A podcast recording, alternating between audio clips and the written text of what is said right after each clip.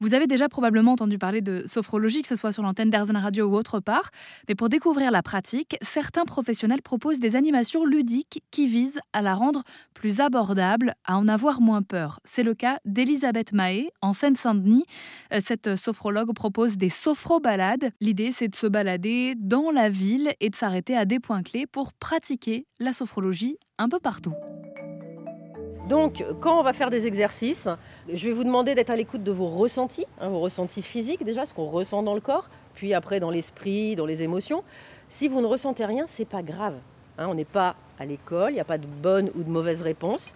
Ne rien ressentir, c'est déjà finalement ressentir quelque chose, c'est déjà une prise de conscience. Donc c'est tout ce qu'on recherche. C'est vous recentrer sur vous-même, apprendre à vous entendre, à vous écouter, mais à vous entendre surtout, et euh, savoir comment euh, vous soulager. Donc la sophrologie, c'est une thérapie brève. Quand on travaille avec quelqu'un en individuel, c'est entre 6, 8 à 12 séances hein, en fonction de l'objectif de la personne. On peut travailler dans tous vraiment les moments de la vie, c'est-à-dire que moi je travaille avec des enfants jusqu'à des seniors en EHPAD, en passant par euh, voilà, adolescents, adultes, euh, tout quoi. Mais euh, le principal c'est la bienveillance. Il faut être bienveillant avec vous-même.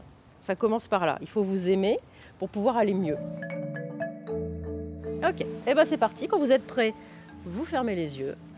Et parmi les participantes à cette sophro-balade ce jour-là, j'ai rencontré Élise. Effectivement, moi, je suis, en fait, je suis pas de, Paris à la base. Je, suis de, je suis de Nantes, enfin banlieue, dans un village. Donc, je suis née à la campagne. Et en fait, en arrivant à Paris il y a 10 ans, je pensais pas du tout y rester si longtemps. Et donc, j'ai des besoins comme ça de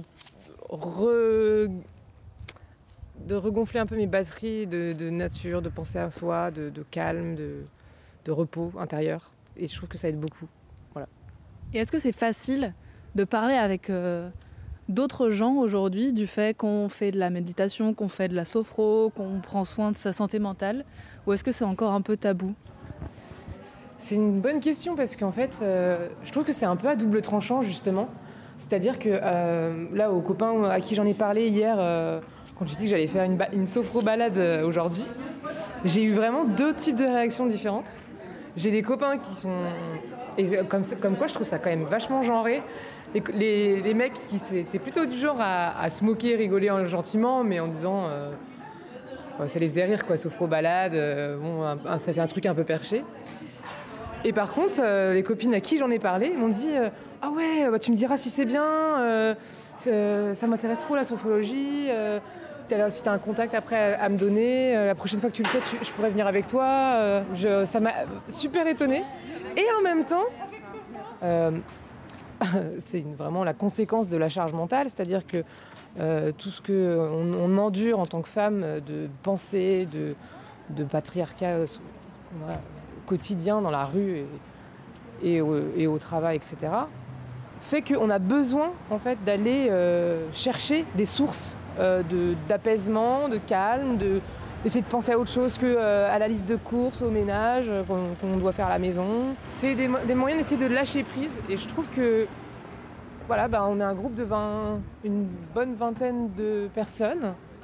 Nous sommes que des femmes. On est encore sur quelque chose qui, qui est très pudique pour un homme de parler de ses émotions, de dire qu'il travaille sur, sur lui, qu'il qui veut essayer de comprendre des choses en lui.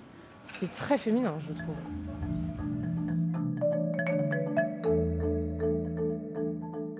Le bien-être, est-ce une question de genre? Eh bien, ce serait plutôt une question de préjugés. Prendre soin de soi, ça ne se genre pas. Alors pour en savoir plus sur les sophrobalades ou la sophrologie en général, qui que vous soyez, rendez-vous sur erzen.fr.